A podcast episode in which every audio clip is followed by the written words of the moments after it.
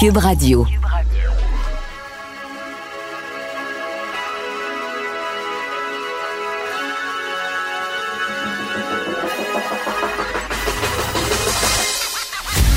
Jonathan Trudeau. Joe, Trudeau. Et Maude Boutet. Franchement dit. Cube Radio. Bon, mercredi, aujourd'hui, on est le 6 mai 2020. Mon nom est Jonathan Trudeau. Bienvenue à Cube Radio. Bienvenue dans Franchement dit. Bonjour, Maude Boutet. Salut, Jonathan Trudeau. En fait, ça, c'est beau. Je sais pas comment c'est à Montréal, mais ici à Lévis, c'est beau. gros ciel bleu. Puis veux-tu fait sa- soleil. veux-tu fait savoir chaud. ce qui me fait capoter depuis deux jours? Quoi? Il y a des feuilles. Il y a des petites feuilles. Ah oui? À ma- Je conduisais à un moment donné, puis j'étais comme, me semble, me semble, il y a quelque chose de, de différent. Me semble, voyons. Et c'est là que j'ai remarqué les petites feuilles, tout choses, le petit verre. Ça, là, fait du bien. ça, ça fait du bien au mental. Ça fait du bien. Nous autres, le balai mécanique a été euh, passé euh, sur le gazon. La piscine Ouais. est partie. Pas encore baignable. Pas juste la température, là, mais la, la- la qualité de l'eau, c'est pas encore baignable, mais il y a de l'espoir. On a des projets de paysagement, d'aménagement. On va encore encourager nos entrepreneurs.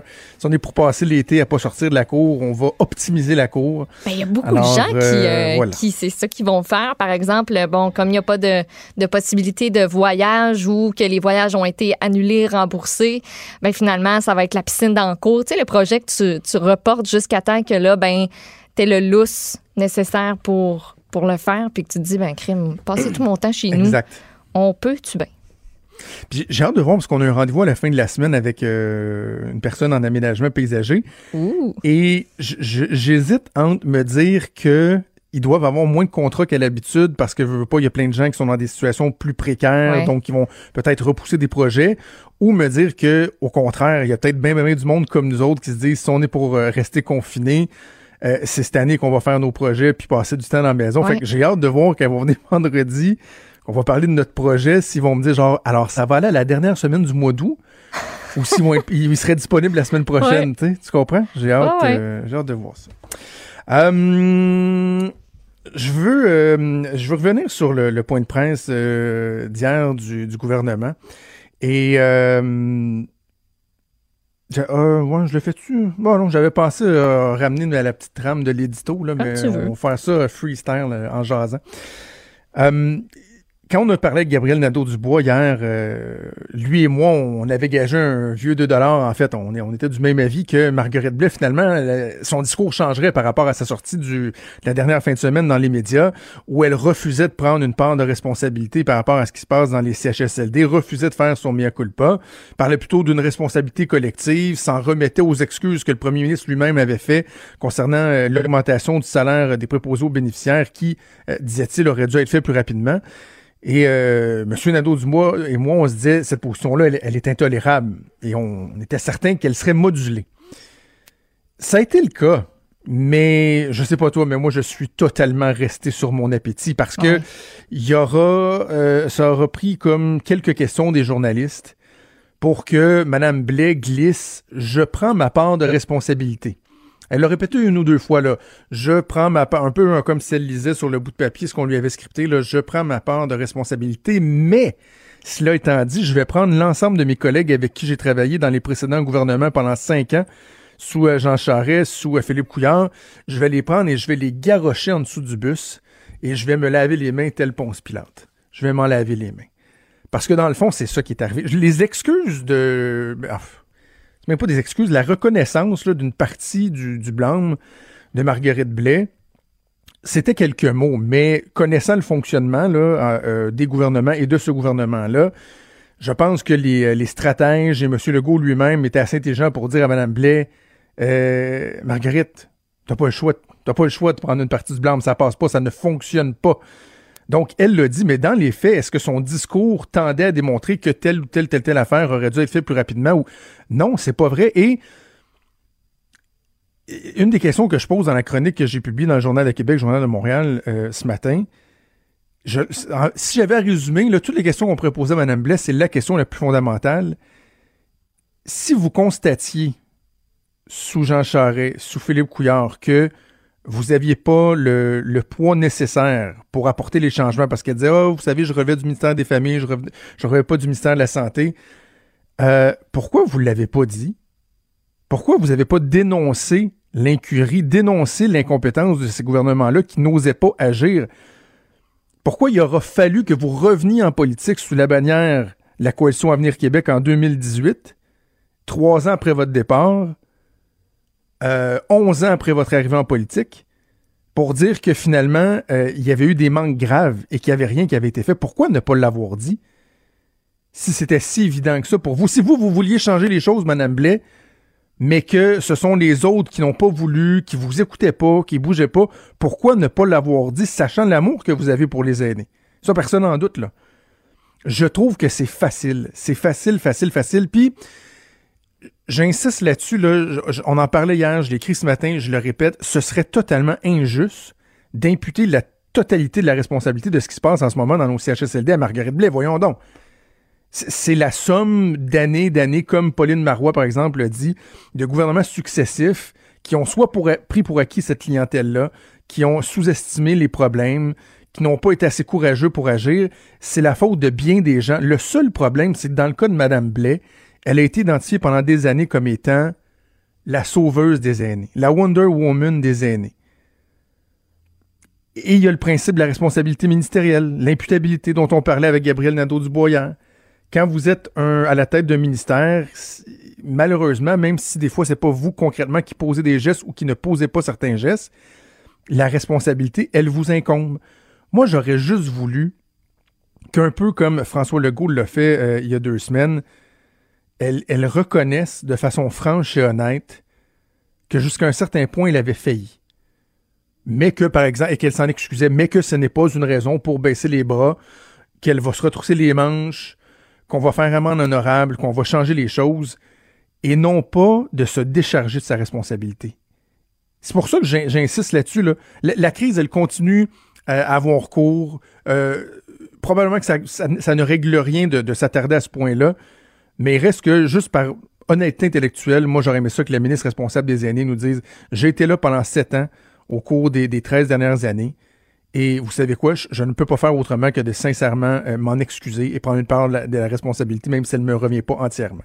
Bref, tout ça pour dire, et je vais revenir avec la conclusion que, que j'ai apporté dans le journal parce que je fouillais hier, parce que je me disais, si j'écris qu'elle n'a jamais dénoncé, je vais quand même aller voir quand elle a quitté la politique. Puis effectivement, je suis tombé sur des entrevues, dont une en 2015, euh, accordée à notre collègue Sarah Maud Lefebvre dans le Journal de Québec, Journal de Montréal. Et, dans une des questions, était carrément, avez-vous des regrets? Puis elle disait, non, je ne regrette rien. Je pense que l'on doit s'assumer dans la vie. Donc, clairement, elle avait, elle a pas dit, je regrette de ne pas avoir convaincu ou quoi que ce soit. Mais surtout, elle était appelée à expliquer sa popularité sous le gouvernement Charest, parce qu'effectivement, je m'en souviens, à l'époque, quand on faisait des tests de popularité, c'était là, au top, top, top, même pas proche des autres, de par sa notoriété publique comme, comme animatrice et tout. Et elle avait répondu à la chose suivante. Je ne veux pas paraître prétentieuse, mais je crois que cela s'explique par le fait que je suis proche des gens. Pour vrai. Je suis allé souvent dans des résidences de personnes âgées. Je les faisais chanter. Je dansais même la claquette. Je suis plus une femme de terrain qu'une femme de l'Assemblée nationale. Ben, la réponse, elle est peut-être là. Comme m'écrivait une personne euh, influente dans le milieu euh, de la santé dont je tairai le nom tantôt, euh, je tairai le nom plutôt, cette personne-là m'écrivait, elle est, Margaret Bless c'est une bonne, ce qu'on appelle en anglais, une, advocate. Une advocate. Elle plaide pour la cause. Mais est-ce que c'est la personne, la bonne personne pour changer les choses? Elle le dit, là, elle est plus à l'aise à divertir les personnes âgées à leur parler, à les aimer, à, les apprécier, mais que d'être sur, le, terrain, de l'Assemblée nationale à faire changer les choses. Exact, mais on l'a vu un peu euh, avec toutes ces tournées qu'elle a fait dans différents, euh, dans différents milieux de vie. Hein. Oui, je suis sûr qu'elle a fait du bien à beaucoup, beaucoup d'aînés. C'est sûr, puis elle aussi, ça a dû lui faire du bien. Elle avait l'air contente de le faire, puis d'aller, oui, constater sur le terrain, mais on s'entend que ça lui faisait plaisir à elle aussi d'aller... Absolument. D'y aller, sinon elle ne l'aurait pas fait. Bref, je trouve juste que ce, cette incapacité-là vraiment, euh, de façon juste, prendre sa part de responsabilité, ça n'honore pas Mme Blais, qui, euh, au-delà de ça, a une, une, belle carrière, une femme que tout le monde apprécie. Je trouve seulement que ça ne l'honore pas parce que les Québécois, je pense qu'on on est assez... Euh, on répond bien aux excuses, puis à la franchise, puis à l'honnêteté. Euh, François Legault, ça l'a bien servi dans le passé de s'excuser, de reconnaître ses torts, puis ça. le fameux faute avouée à moitié pardonnée. Nous autres, je pense qu'au Québec, c'est faute avouée aux trois quarts et demi pardonnée. On, est capable. Mais j'aurais aimé que, que, que Mme Blais fasse preuve de cette transparence, de cette franchise, de cette honnêteté. Ça n'a pas été le cas. Et pour le reste, ben, François Legault aura l'occasion de faire des choix éventuellement qu'on, qu'on à propos de la, con, la composition de son gouvernement. Alors voilà, on va faire une première pause. On revient, bougez pas. Franchement dit. Jonathan Trudeau. Et Maude Boutet. Appelez ou textez au 187 Cube Radio. 1877 827 2346. Cube Radio. Cube Radio. Peut-être qu'un des secteurs dont on parle pas suffisamment depuis le début de la crise, c'est tout le secteur euh, agroalimentaire. Bon, on parlait avec euh, Sylvain Charlebois la semaine dernière des impacts sur euh, le panier d'épicerie, sur le sang des agriculteurs, mais on en parle très peu. Et là, pourtant, ce matin, on nous rappelle que la situation, elle est particulièrement problématique pour les éleveurs de porc, les éleveurs de bœuf, même de volailles, qui sont aux prises avec une chute de la demande des consommateurs, particulièrement avec la, fermeture euh, des restaurants. Ils ont des surplus. Il y a des abattoirs qui ont été touchés par la COVID-19, donc ils peuvent pas acheminer euh, les animaux vers les abattoirs. Bref, il y a une problématique euh, qui est fort importante. On va en discuter avec Louis-Philippe Roy, lui-même producteur de porc à Saint-Michel de Bellechasse. Il est également deuxième vice-président des éleveurs de porc du Québec. Monsieur Roy, bonjour. Bon matin, Monsieur Trudeau. Bon, euh, on va commencer par essayer de, démêler les choses et d'expliquer euh, à nos auditeurs euh, la situation parce que je regardais dans la section argent dans le Journal de Québec, le Journal de Montréal aujourd'hui. D'un côté, on nous dit on crée une pénurie dans certaines grandes chaînes comme les Costco et on va même imposer des restrictions sur le nombre de, de, produits qu'on va acheter. Mais de l'autre côté, on nous parle euh, de, de procéder à de l'abattage humanitaire, par exemple, de porc, parce qu'il y a des surplus qu'on n'est pas en mesure euh, d'acheminer euh, à l'abattoir. Comment on explique cette problématique-là? Je vous dirais, ça, le, la problématique a commencé là, au tout début, euh, les cas de, coronavirus au niveau des abattoirs. Pour, pour le Québec, là, pour les États-Unis, c'est un autre, euh, c'est toute une autre histoire, mais pour le Québec, euh, là, à peu près un mois, il y a eu fermeture euh, de l'abattoir à Yamachiche qui appartient à Olimel. Et euh, cet abattoir-là abat par semaine 28, 28 000 porcs par semaine. Donc, en l'espace de deux semaines, on s'est ramassé avec une espèce de bulle, avec des, dans notre jargon qu'on appelle des ports en attente, des ports qui sont prêts pour l'abattoir dans les bâtiments, mais qui ne peuvent pas sortir. Donc, avec une bulle de 60 000 ports. Euh, dans les autres abattoirs, euh, surtout dans c'est euh, l'animal qui a le plus de. Il y a aussi le ralentissement de la chaîne à cause des, des mesures mises en place, le 2 mètres, et le protocole qui a été mis en place avec la santé publique. Euh, donc, ça a ralenti la chaîne. Donc, on s'est ramassé rapidement à faire grossir cette bulle-là de port en attente. Puis, à matin, on parle aux, alentours de, de, 100 000 parts. Fait pour les États-Unis, ben, c'est un autre contexte. Ben, c'est sensiblement la même chose, mais il y a eu beaucoup, beaucoup de cas dans les abattoirs des États-Unis. Je vous dirais que pratiquement tous les jours, il y a des fermetures d'abattoirs dans le bœuf, dans le porc. Donc, c'est vraiment une période qui est très difficile euh, pour notre secteur. Quelle est la, fenêtre euh, d'opportunité pour euh, le moment où un porc vient à maturité et le moment où, par exemple, il, est trop tard pour, euh, pour l'envoyer, à l'abattoir? Puis je dirais même pourquoi, à un moment donné, en fait, il y a un moment où, il est trop tard? C'est une bonne question trop tard. C'est plus la façon qu'on travaille avec nos acheteurs au Québec, c'est qu'on a des, des poids à respecter, là, des grilles euh, de, poids à respecter. Et euh, ça, ça va aux alentours des marchés, l'offre et la demande. Là, surtout, on veut pas de grosses pièces, on veut pas non plus de plus petites pièces, donc des, des, des ports qui sont assez uniformes. Et au Québec, on parle alentour d'un poids carcasse de, de 107 kilos de moyenne.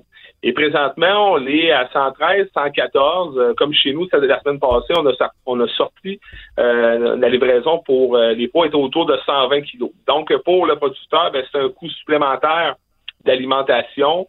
c'est un stress aussi pour les animaux. Hein. Les animaux grossissent dans, dans, leur enclos, ils peuvent pas, peuvent pas être sortis, donc ils commencent à avoir du stress, ils commencent à avoir la compétition au niveau de la mangeoire. Donc, ça peut amener des problématiques aussi. Je suis vraiment un néophyte en la matière, puis je trouve ça super intéressant d'avoir l'occasion de, vous poser des questions là-dessus, euh, Monsieur Roy. Jusqu'à quel point, par exemple, vous, vous êtes un producteur, là, jusqu'à quel point, en termes de votre votre capacité au niveau physique, vous êtes toujours au, vous frôlez toujours, par exemple, le 100%, c'est-à-dire qu'au fur et à mesure qu'il y a des porcs qui s'en vont à l'abattoir, il y a des, des des, jeunes pousses, là, des petits porcelets qui arrivent puis qui prennent leur place. comment ils s'opèrent ce roulement-là? OK. La régie à la ferme, c'est aux quatre semaines. Donc, à toutes les, quatre semaines, on va avoir des, des mères, des truies qui vont avoir des porcelets. Euh, donc ensuite, ces porcelets sont transférés en poignard et en engraissement. Euh, la période d'engraissement joue aux alentours de, de 16 à 20 semaines euh, d'engraissement. donc, à chaque semaine, chez nous, ici à la ferme, on sort en moyenne de 100, 150 porcs par semaine. Donc, s'il y a des porcelets, comme je vous disais, c'est des porcs qui sortent, pour qu'il y ait des porcelets qui naissent aussi. Moi, ma capacité ici à la ferme là, pour endurer là, les, les porcs en attente sont d'environ trois semaines euh, maximum parce qu'on on veut pas non plus croiser euh, des jeunes porcelets qui vont rentrer dans la section engraissement. dans la, production porcine, on fait beaucoup attention euh, aux maladies, la biosécurité mise en place, tout ça, les, périodes de, de, retrait, de déplacement des animaux. Donc, tout est fait en sorte d'être optimisé. Donc, à matin, euh, on perd cette efficacité-là, on, risque d'avoir des problèmes de santé chez beaucoup de producteurs. Donc, c'est très critique euh, pour le moment pour euh, les producteurs de ferme. Est-ce qu'on est encore à l'étape du risque anticipé ou il y en a qui déjà là, ils sentent ce ressac-là, le, refoulement, l'incapacité à faire passer les, petits porcelets à la prochaine étape parce qu'à l'autre bout de la chaîne, on n'est pas capable de les acheminer vers, vers l'abattoir? Je vous dirais que à, jour le jour, on, gère des petits feux. Là, on, est en contact avec nos producteurs. Olivelle aussi est en contact avec les producteurs pour voir s'il n'y a pas des, complications au niveau des bâtiments, s'il faut sortir des bâtiments pour rentrer d'autres animaux. Donc, on l'essaye de, de, contrôler ça. C'est pas parfait, c'est pas évident, mais euh, on essaie de, de, travailler ensemble pour réduire l'impact. Mais c'est sûr qu'à matin, moi, j'ai des, des, collègues producteurs, des amis qui vont rentrer malheureusement des, des jeunes porcelets dans les bâtiments. Ils vont entasser les, les, les, porcelets dans les dans les enclos pour justement être capable dans les prochaines semaines de sortir euh, sortir les plus gros puis ensuite détasser euh, les plus petits porcelets. Est-ce que la suite euh, logique, inévitable de ça, si on trouve pas une solution, c'est que vous n'aurez pas le choix de, ralentir le rythme de reproduction, faisant en sorte qu'éventuellement, il va y avoir une, baisse de, l'offre, donc une augmentation des, prix? Euh, je vous dirais que ça, c'est deux choses, euh, parce que le, ralentissement de la production, euh, on peut pas arrêter ça du jour au lendemain. Hein. C'est souvent, c'est pas comme une industrie qui fait euh, des crayons, par exemple. C'est pas une switch. ça prend environ 10-11 euh, mois là, de l'insémination à la livraison à l'abattoir. Donc, on n'aurait pas pu arrêter là, là 11 mois passés pour prévoir la crise. mais c'est sûr qu'on va, pour le prix, la demande, c'est l'offre et la demande, justement. Euh, qu'est-ce qui va se passer? Pour le Québec, je vous dirais que je suis pas vraiment inquiet parce que euh, on produit quand même beaucoup de parts au Québec. On produit 7,5 millions de parts au Québec. Toutes les parts québécoises sont transformées ici, euh, dans les usines du Québec. Donc, je suis pas inquiet pour la, c'est sûr, pour le, le, nombre de parts sur les tablettes d'épicerie. Je pense pas qu'il manque de parts à moyen terme. Est-ce que le prix va, va élever? Risque d'élever, c'est sûr, parce que la demande mondiale est forte. Les États-Unis, comme je vous disais en entrée de jeu, ont fermé beaucoup d'abattoirs, ils mhm. consomment beaucoup de viande porcine. Donc, c'est sûr que le prix va, va être à la hausse dans les prochaines semaines, prochains mois. OK. Le président de votre, euh, votre association des éleveurs euh, de porc du Québec, M. Duval, disait dans le journal ce matin, s'il faut les tuer, c'est éventuellement, le, on n'est pas capable de les acheminer, qu'on doit les, les, tuer, mieux vaut opter pour euh, l'abattage humanitaire. Pourquoi on dit ça? Puis peut-être nous expliquer, lorsqu'on parle d'abattage humanitaire, on parle de quoi? L'abattage humanitaire, c'est euh, d'euthanasier des porcs. C'est sûr que ça, c'est la, la dernière, dernière solution. Euh, on ne veut pas arriver là. On travaille, euh, je dirais, tous les jours avec euh, avec Olimel pour trouver des solutions pour être capable de passer euh, plus de parts. Ils sont en train d'augmenter leur capacité d'abattage. Là, il y a un des abattoirs qui va comme va redébuter un deuxième chiffre là, pour essayer d'augmenter la cadence. Il y a d'autres abattoirs qui vont en prendre des petites quantités pour essayer de baisser ce nombre-là. c'est sûr que l'euthanasie, comme je vous disais, c'est la dernière solution. Euh, mais euh, on veut pas arriver là. Un producteur de porc euh, élève ses porcs, fait attention à ses animaux. Je vous ben dirais que ça serait pour l'industrie la pire la pire période pour l'industrie. Ce serait très très stressant pour nos producteurs. faut pas arriver à cette situation-là. Quand on euthanasie les, les porcs, il, se passe quoi avec? C'est une perte, c'est une perte sèche, là. Et après ça, on, les, on les brûle, on les enterre ou comment ça fonctionne? Pour l'instant, ça serait d'envoyer ces carcasses-là chez Sanimax, là, qui est un expérateur d'animaux d'animaux morts ou autre chose, autre. il faut aussi ramasser des, des, des, pièces de viande chez le boucher, des trucs comme ça, mais le plan, ça serait que Sanimax à Montréal ramasse ces carcasses-là et euh, produit de la viande à chien pour euh, pas de la viande à chien, mais de la moulée, euh, de la moulée à chien. Pour l'instant, c'est le plan. Mais comme je vous disais, on, veut pas, on veut pas arriver là. Et les compensations suite à ça, on est en train de travailler avec le gouvernement, avec le, le MAPAC, pour regarder ça serait quoi les possibilités. on ne sait pas non plus qui, quel producteur va livrer, va faire euthanasier ses parts, est-ce que c'est un pourcentage par part, par producteur on est tout en train de regarder, euh, de regarder ça pour. Euh, c'est sûr qu'on travaille quand même sur le sur l'euthanasie humanitaire, mais euh, on faut mettre le, projet en place. On veut pas se rendre là. On veut juste pas être arrivé à la première journée puis pas savoir quoi faire. Je, poursuis mon éducation avec vous, Monsieur Roy. Je suis curieux de savoir, à partir du moment donc où un, petit porcelet vient au monde, au moment où il arrive à maturité, il se passe combien de temps et est-ce qu'on est capable de, de quantifier la dépense par par en termes de d'énergie, de, nourriture, d'eau, euh, l'investissement que ça demande pour euh, pour un porc par exemple? on va faire un chiffron, là, mais pour un coût, nos, coûts de production sont assez euh, très transparents. C'est fait avec la financière agricole, tout ça. Il y a tout un processus fait avec ça. on parle aux alentours de 200 dollars un coût de production d'un porc au Québec. Donc, c'est sûr que si euh, il y a euthanasie, ben, on va essayer de, compenser les producteurs. Euh, il y a le programme aussi, le programme assurance stabilisation des revenus agricoles qui est, toujours en place dans le secteur du port qui pourrait contribuer. Euh, donc, on est en train de regarder les possibilités pour qu'il y ait le moins d'impact possible pour les producteurs. OK. Bon, on va vous souhaiter ben, peut-être un mot sur l'aide d'Ottawa, parce que j'ai vu qu'il y avait euh, une aide de 252 millions là, qui a été euh, annoncée hier. Bon, euh, de cette enveloppe-là, il y a 60, 77 millions qui vont être consacrés à la protection des employés, les mesures sanitaires, etc. C'est pas suffisant, ça? regardez, moi, je voudrais que j'ai vu comme vous l'annonce. j'ai pas eu d'informations supplémentaires sur comment l'argent va être distribué euh, au niveau des producteurs. Euh, pour le Québec, c'est un peu différent du reste euh, du Canada parce que vu qu'on a le programme d'assurance stabilisation, souvent l'argent qui arrive du fédéral est capté par la financière agricole. Donc, cet argent-là ne vient pas directement dans les poches des producteurs, mais plus au niveau de la financière. Donc, je ne peux pas vous dire à matin c'est quoi les montants qu'on va toucher à ça. Mais c'est sûr que je pense que pour l'ensemble du Canada, c'est quand même une bonne annonce de de, voir que les libéraux sont euh, vont euh, vont aider les, producteurs euh, en général de tout, tout, tout secteur confondu. OK, bien, M. Roy, la, crise, elle, elle, est, elle est tragique, mais en même temps, bon, dans les aspects positifs, là, il y a le fait qu'on se concentre sur, sur l'achat local, sur la production ici, et je trouve qu'on oublie trop souvent l'importance de l'agriculture, de nos producteurs. Donc, je jugeais important qu'on puisse en parler ensemble, de parler de votre réalité.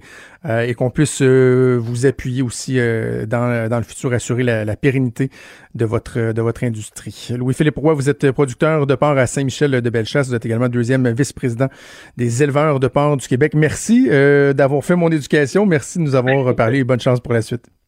Merci, ça fait plaisir. Bonne journée. Merci, au revoir. Il est franc et nuancé.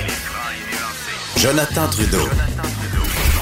La politique lui coule dans les veines. Vous écoutez Franchement dit. Maude, le 12 mars dernier, ça fait pas tout à fait euh, deux mois. Euh, cette semaine-là, moi, je revenais d'une semaine de vacances dans, les Caraïbes. Et là, vraiment, là, je me souviens de, cette époque-là, comme si c'était très, très, très lointain. cette époque-là. Non, mais te souviens-tu à quel point les nouvelles déboulaient à un rythme incroyable? sais? On mm-hmm. commençait à prendre la mesure de la pandémie. Il y avait des annulations d'événements, euh, les saisons mises sur pause, on se questionnait sur nos écoles, etc. Et à l'époque, euh, on avait parlé entre autres avec le, PDG du port euh, de Québec, Mario Girard, et la directrice générale de l'Association hôtelière de la région de Québec. Et déjà, on avait des craintes qui étaient, qui étaient fort importantes.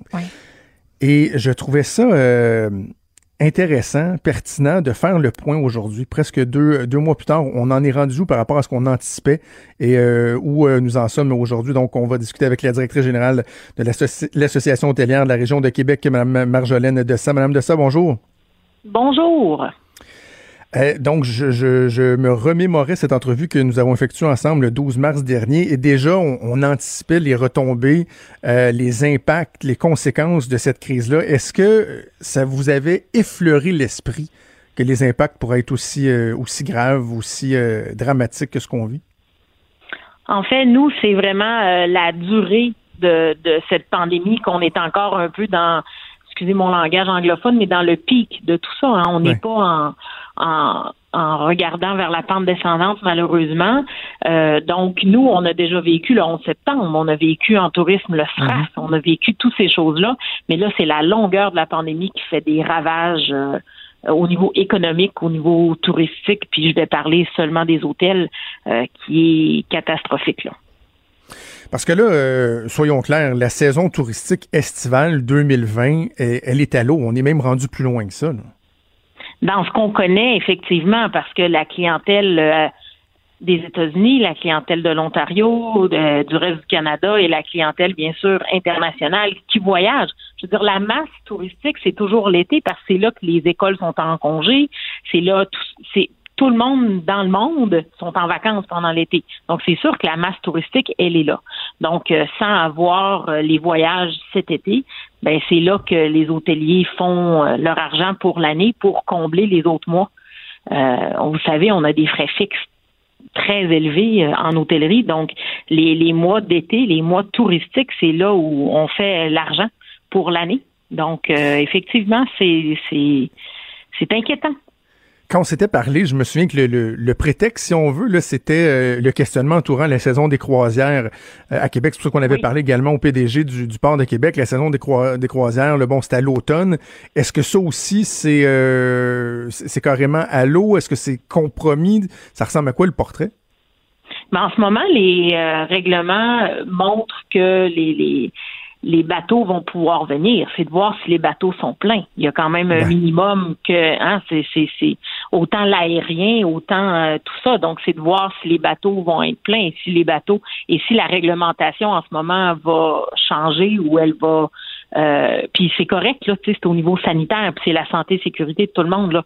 Là-dessus, on n'a aucun doute des, des, bonnes pratiques que nos gouvernements, autant provincial que fédéral, font, puis on les salue vraiment à ce niveau-là. Mais en ce moment, euh, les annulations, quand on s'est parlé le 12 mars, c'était euh, là. C'était mars, avril, mai. Mm-hmm. Mais là, c'est juillet jusqu'en décembre, là, les annulations. Là. On est en haut de 300 millions de dollars en revenus d'annulation qui sont faits pour l'hôtellerie à Québec. Donc ça, ça impacte même pas les restaurants, les activités, les sites, ah, les après c'est de l'argent, là. Parlons des, euh, taux d'occupation aussi. Vous avez discuté avec mon, euh, notre collègue recherchiste, M. Boulay, hier, puis il y a des chiffres qui sont euh, qui sont vraiment frappants, qui illustrent l'ampleur de la crise. Si par exemple on parlait, Mme Dessette, des taux d'occupation pour l'année 2019 versus ce qu'on prévoit pour l'année en cours.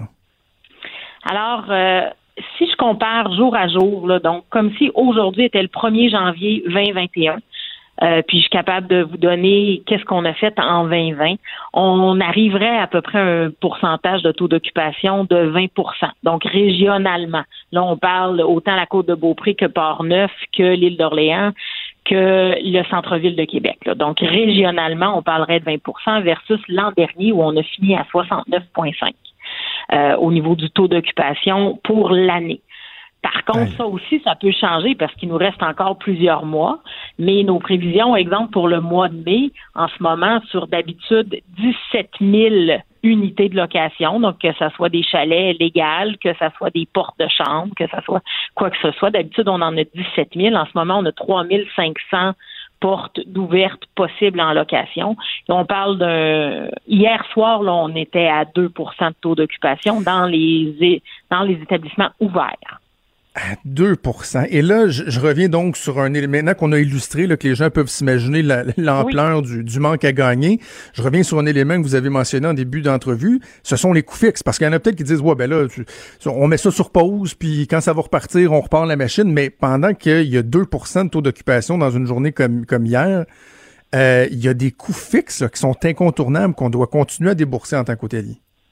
Absolument. Donc, un établissement d'hébergement, lorsqu'on ouvre, c'est 24 heures sur 24, 365 euh, jours par année, etc. Donc, les corps de travail, on doit avoir du personnel dans les établissements, même s'ils sont en suspension d'opération en ce moment.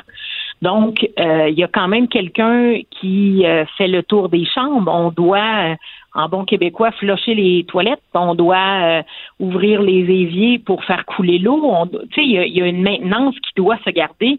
C'est une masse d'eau euh, massive dans, des bassins d'eau. Donc, on veut s'assurer qu'il n'y a pas de, de bactéries ou quoi que ce soit. Donc, ça, ça continue. Vous pouvez imaginer un commerce que d'habitude, on ferme la porte à 5 heures le soir, mais un hôtel, c'est pas ça. Un établissement, on doit avoir quelqu'un en tout temps. Donc, il y a les corps de travail qui sont là. Donc, oui, on est à minimum staff, donc on est à une personne par corps de travail, mais c'est quand même 7 sur 7, puis 24 heures sur 24. Et ensuite, on doit également compter, vous savez que la taxe municipale, la taxe foncière pour nous est calculée sur les revenus. Donc, Québec, Québec, on a vécu des, des années records les dernières années mhm. pour euh, l'industrie hôtelière et on est très, très heureux. Euh, mais par contre, là, on, on, le revit que nos taxes ont été basées sur les revenus de 2018-2019 quand les rôles d'évaluation ont été faits. Et là, on, arrive avec des, des, prix. Une chambre, par exemple, en taux, en coût fixe. Donc là, on va parler d'hypothèque du bâtiment parce qu'on n'est pas en location, hein, c'est pas des bails. Euh, c'est très rare les établissements qui louent un établissement, elle leur appartient. Donc on a l'hypothèque, on a également euh, les taxes, on a les assurances que dans la dernière année, euh, ça a triplé avec tous les problèmes de, de que le Québec a eu, même nos assurances personnelles ont augmenté énormément dans les deux, trois dernières années. Donc, c'est la même affaire au niveau commercial. Donc, euh, les assurances Hydro-Québec, c'est des frais massifs. Mm-hmm. Le gaz naturel, c'est toutes des choses qu'on ne peut pas couper du jour au lendemain dans un établissement. Et ce qui est frappant dans ce que vous dites, c'est qu'on se rend compte que euh, c'est pas comme un chalet où on dit bon, on ferme pour la saison, on met des couvertes, euh, c'est divin, puis euh, on reviendra. Tu sais, je, me faisais le parallèle dans ma tête, c'est un peu comme une voiture. Qu'on dit une voiture, c'est faite pour rouler, c'est pas fait pour pas mm. rouler. Si tu laisses euh, à pas bouger, les freins vont coller. Les, c'est la même chose pour un hôtel. Là. Vous parliez, c'est ridicule, mais flusher toilette, éviter qu'il y ait de la moisissure, que il, il doit y avoir une, certaine activité parce qu'à un moment donné, sinon il y aura des impacts, une espèce de décrépitude qui pourrait qui pourrait s'opérer. Absolument. Et puis nos établissements, pour nous, c'est important de garder euh, ça euh, au niveau, je veux dire juste au niveau, comme on parlait là, de l'eau. Euh, je veux dire, on veut pas vivre quand tout ça va réouvrir des légionellos de ce monde là. Ben donc on doit, c'est correct, ça fait partie de la routine et ça fait partie de la routine depuis des années. Donc même dans des semaines plus tranquilles, il y a quand même une maintenance qui doit se garder. Tu sais, on, on crie pas on crie pas sur les toits qu'à cause de la pandémie, là, on vit ça. C'est aucunement le cas. Sauf que là, tout ça fait en sorte qu'on a des coûts. Par exemple, un établissement de trois étoiles dans le Vieux-Québec, euh, à l'intérieur des murs. Et vous le savez, vous vous promenez dans le Vieux-Québec, il y a beaucoup d'établissements de 30, 40 chambres hein, dans, à l'intérieur mhm. des murs. Euh, souvent sont dissimulés. On pense que c'est des bâtiments euh, euh, de logement ou quoi que ce soit, mais c'est des établissements hôteliers ou des, des gîtes, des auberges, etc. Donc, un de trois étoiles à peu près, euh, qui s'est quand même bien tenu. Là. Il n'est pas à l'abandon non plus. On parle d'un taux fixe par chambre entre 65 et 73 dollars. Donc, dépendamment des, des, matelas à l'intérieur, de si dans les cinq dernières années, il a changé tout son mobilier, etc. Donc, à ce niveau-là, entre 65 et 73 dollars, qu'elle soit louée ou pas louée, cet argent-là sort des coffres des, des propriétaires. Ben oui. Donc, c'est le coût fixe. Et je parle même pas là, des employés, des bouteilles de shampoing, euh, des frais de buanderie. Ça, ça va en plus de ces coûts-là. La dernière fois qu'on s'était parlé, on se disait que, bon, la, une, piste de solution, c'est les Québécois, les Québécois qui vont voyager à travers la province. Là, on s'est j'ai l'impression qu'on sait même pas si on va pouvoir passer d'une région à une autre. Est-ce que tout va être correct? par exemple, moi, je suis à Montréal. Est-ce que vraiment venir à Québec, ça va être raisonnable à ce moment-là? C'est difficile à prévenir, euh, à prévoir, en fait. Puis je me demandais, est-ce que votre, votre survie, entre guillemets, peut passer par le staycation? C'est quelque chose dont on parlait beaucoup il y a deux mm-hmm. ans. Le fait d'être, de rester dans sa propre ville, mais d'aller se payer une nuit à l'hôtel, de sortir au resto, d'être directement en ville. Est-ce que c'est quelque chose qu'on pourrait encourager? Ah, je crois que en tant que Québécois, en tant que gens, et puis autant le gouvernement québécois que canadien, je veux dire, ils mettent beaucoup d'argent euh, dans, dans des programmes d'entreprise, des mesures, autant le particulier également. Là, quand on parle à des contreparties, par exemple au Mexique, qu'il n'y a aucun argent, même au niveau social, qui a été donné, on est très, très chanceux. Donc ça, faut le dire. Et pour nous, c'est notre panier bleu en hôtellerie, ça va être ça, ça va être le staycation. Combien de gens qui vous écoutent en ce moment qui a jamais même fait un séjour à Québec, ben ça va être le temps de le faire. Vous savez, mm. nos établissements, c'est toujours eux qui, euh, puis encore là, il y a plein d'entreprises philanthropiques, puis c'est pas ça que je discute. Mais lorsqu'on fait des, des encans, des tirages ou quoi que ce soit, des séjours dans les hôtels, ben il en donne beaucoup. Donc ça va être notre manière de donner en panier bleu pour nos établissements, de dire ben écoutez, on va sortir, on va pouvoir vivre autre chose que nos quatre murs de notre maison, de notre condo, de notre appartement, pour justement dire allons visiter notre ville sans se, puis allons quand les restaurants vont ouvrir également, allons dans nos restaurants, puis ben au lieu de prendre une demi-bouteille de vin parce qu'on peut pas conduire, vu qu'on va coucher à l'hôtel, ben on va pouvoir la finir notre bouteille de vin parce qu'on prendra pas la voiture. Moi, depuis des années, mon mari et moi, c'est ce qu'on fait une fois l'hiver, une fois l'été. Euh, encore là, je suis dans le domaine touristique, donc pour moi, c'est que normal de le mhm. faire, mais euh, on reste dans différents coins de la région, une fois l'été, une fois l'hiver. Ça encourage le local et pour nous, ça nous fait vivre des expériences phénoménales parce que quand je rentre en ville pour le festival d'été, puis je reprends ma voiture et je repars après le spectacle, puis j'ai peut-être soupé au restaurant ou pris une consommation avant d'aller au spectacle et tout ça, euh, ben ça fait en sorte que oui, j'aide l'économie, sauf que une fois que mon spectacle est terminé, puis je rembarque dans ma voiture, mon, mon expérience se termine. Québec, on a la chance d'être une des villes les plus euh, les, les plus visitées par le reste du Québec à la norme. Donc, on a la chance d'avoir autant les musées que les belles rues à se promener dans le Vieux-Québec, que les espaces verts à 20 minutes du centre-ville. Donc là, il faut revenir, il faut redécouvrir notre, notre, notre destination. La région entière, il y a des gens qui sont plus nature que centre-ville. Mhm. C'est parfait. On a cette chance-là à Québec. Madame Desson, on a parlé donc euh, des touristes qui sont pas au rendez-vous, des frais fixes, ça rend ça difficile pour euh, les propriétaires, mhm. assurément, euh, des hôtels, mais faut pas oublier aussi qu'il y a des, des employés, là. Et, il y a un paradoxe, un parallèle qui, qui, qui est absolument frappant quand on pense qu'il y a à peu près un an, jour pour jour, c'était une des industries, comme bien d'autres, qui était touchée par la pénurie de main-d'œuvre. Là, ça ressemble à quoi le portrait de l'emploi aujourd'hui pour les, les, employés de, de, de l'hôtellerie? Mais le 3 mai 20, 2019, là, euh, on faisait des entrevues mentionnant que pour la saison touristique, il nous manquait encore 1500 employés, euh, juste en hôtellerie pour la région de Québec. Au total, le Québec entier pour tout domaine touristique, en mai 2019, la campagne était pour 20 000 en personnes pour venir travailler. Il nous manquait 20 000 travailleurs pour la saison touristique. Aujourd'hui, la région de Québec, euh, on a euh, 6 350 employés. Donc, c'est euh, entre, dépendamment, c'est entre 94 et 97% de notre masse salariale juste en hôtellerie qui est sur euh, les programmes du gouvernement, là, que ce soit PCU, chômage, maladie ou quoi que ce soit. Euh, donc, c'est, c'est énorme. On n'est pas du tout en, en pénurie de main-d'œuvre et pour nous, la masse salariale, comme on a toujours dit, c'est entre 70 à 80% que c'est les préposés à l'entretien en hôtellerie. Mhm. Donc, c'est eux qui, si on n'a pas de clients, ben c'est eux qu'on peut pas faire travailler malheureusement. Donc, si on n'a pas nos taux d'occupation, euh, puis on le sait que cette année, on n'aura pas nos taux d'occupation de comme on avait dans les années auparavant, euh, c'est ça que nous que ça fait mal parce que quand on a euh, cinq arrivées, donc cinq dans le langage hôtelier, cinq check-in, j'ai pas besoin d'être quatre à la réception.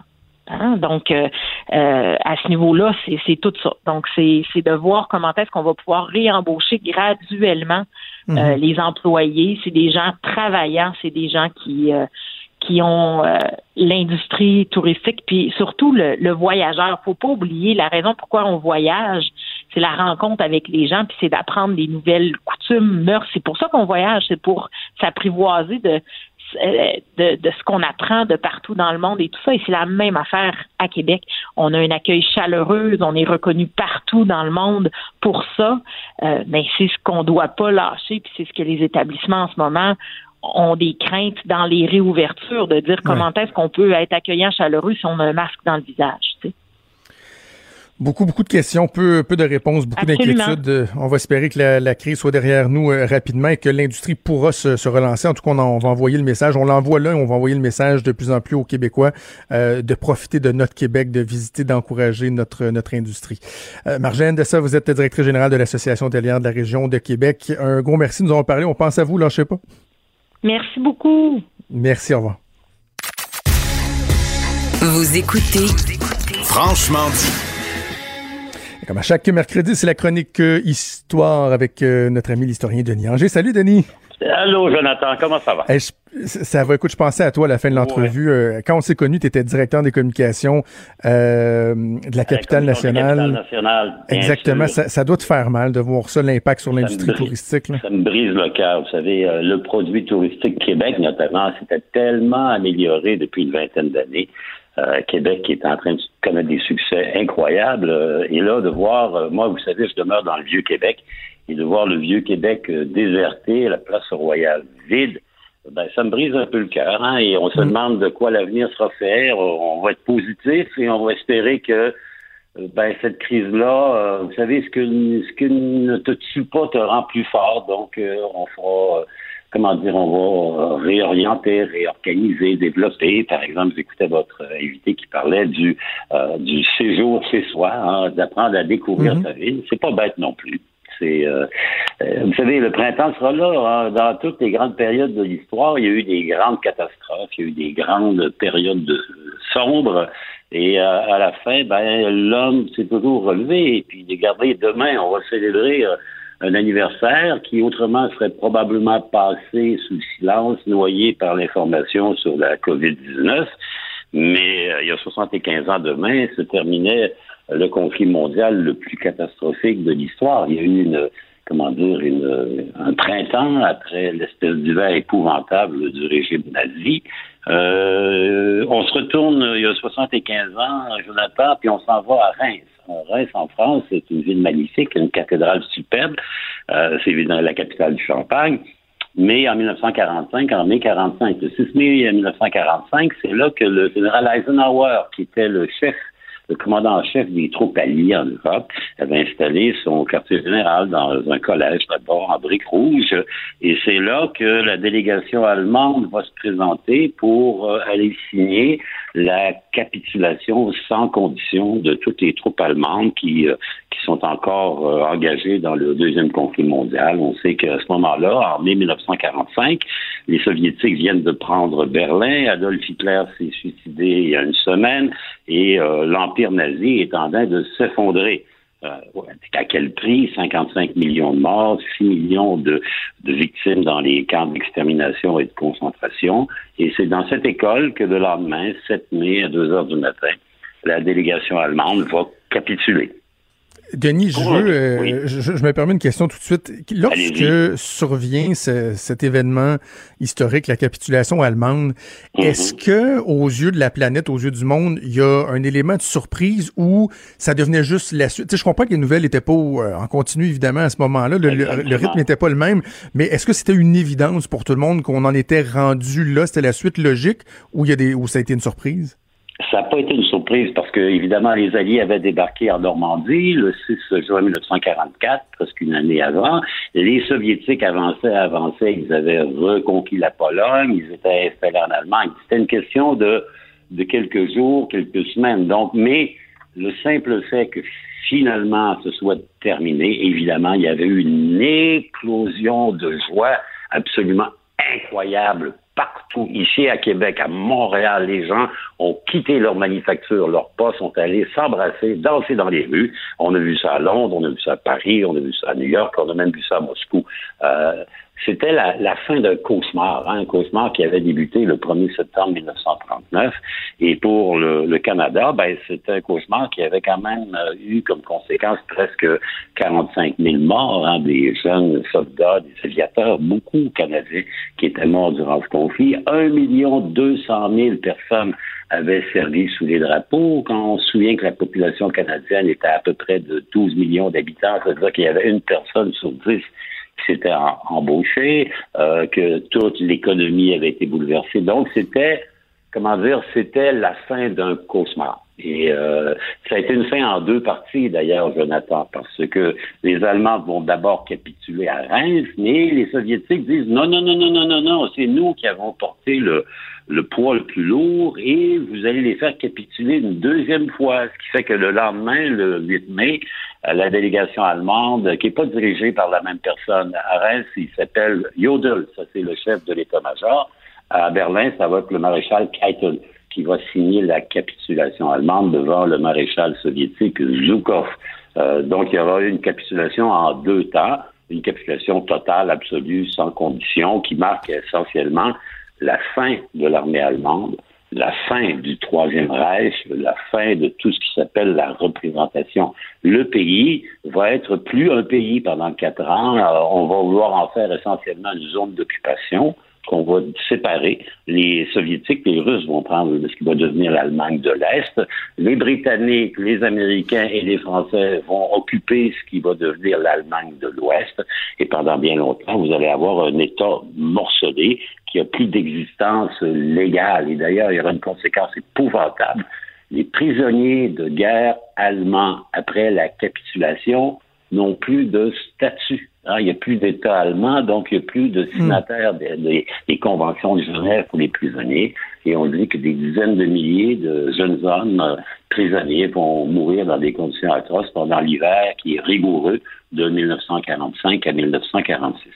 Mais pour le Canada, ben évidemment, c'est la fin d'un cauchemar et c'est surtout, comment dire, la consécration du fait que le Canada, à ce moment-là, est devenu une très grande puissance mondiale. L'Allemagne est détruite, l'Italie est détruite, le Japon va bientôt être détruit.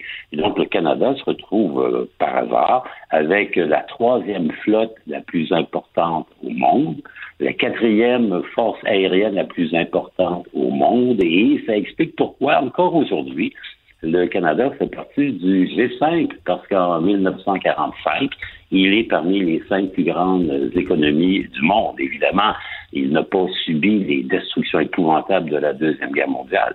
Et donc, on va sortir de là quand même comme une puissance majeure. Ça va pas durer éternellement. Euh, très rapidement, la France, l'Angleterre et même l'Allemagne et l'Italie vont euh, redémarrer. Mais à ce moment-là, le Canada, ben, il a fait une contribution assez exceptionnelle sans euh, mhm. connaître les déchirements de la Première Guerre mondiale, la, la crise de la conscription, par exemple. Donc, c'est un anniversaire heureux. Vous savez, ça nous montre que peu importe la gravité de la crise, l'ampleur et la durée, parce que cette crise de la Deuxième Guerre mondiale, ça va durer six ans, ben, il y a toujours un peu de lumière au bout du tunnel. Et le 7 mai 1945, euh, ben, la lumière est apparue. Je me permets une dernière question avant qu'on se laisse, Denis. Lorsque euh, la capitulation est signée, la réaction dans le monde, que ce soit au Canada ou euh, auprès des autres alliés, est-ce que, est-ce que malgré la tragédie, euh, l'heure était aux, réjouissances. Est-ce que les, les, populations ont envahi les rues pour, pour célébrer ou au contraire, c'était très sobre devant l'atrocité de, cette guerre-là? Il y a eu un moment de folie complètement. D'ailleurs, je pense que le nombre de naissances dans les neuf mois qui ont suivi a été doublé.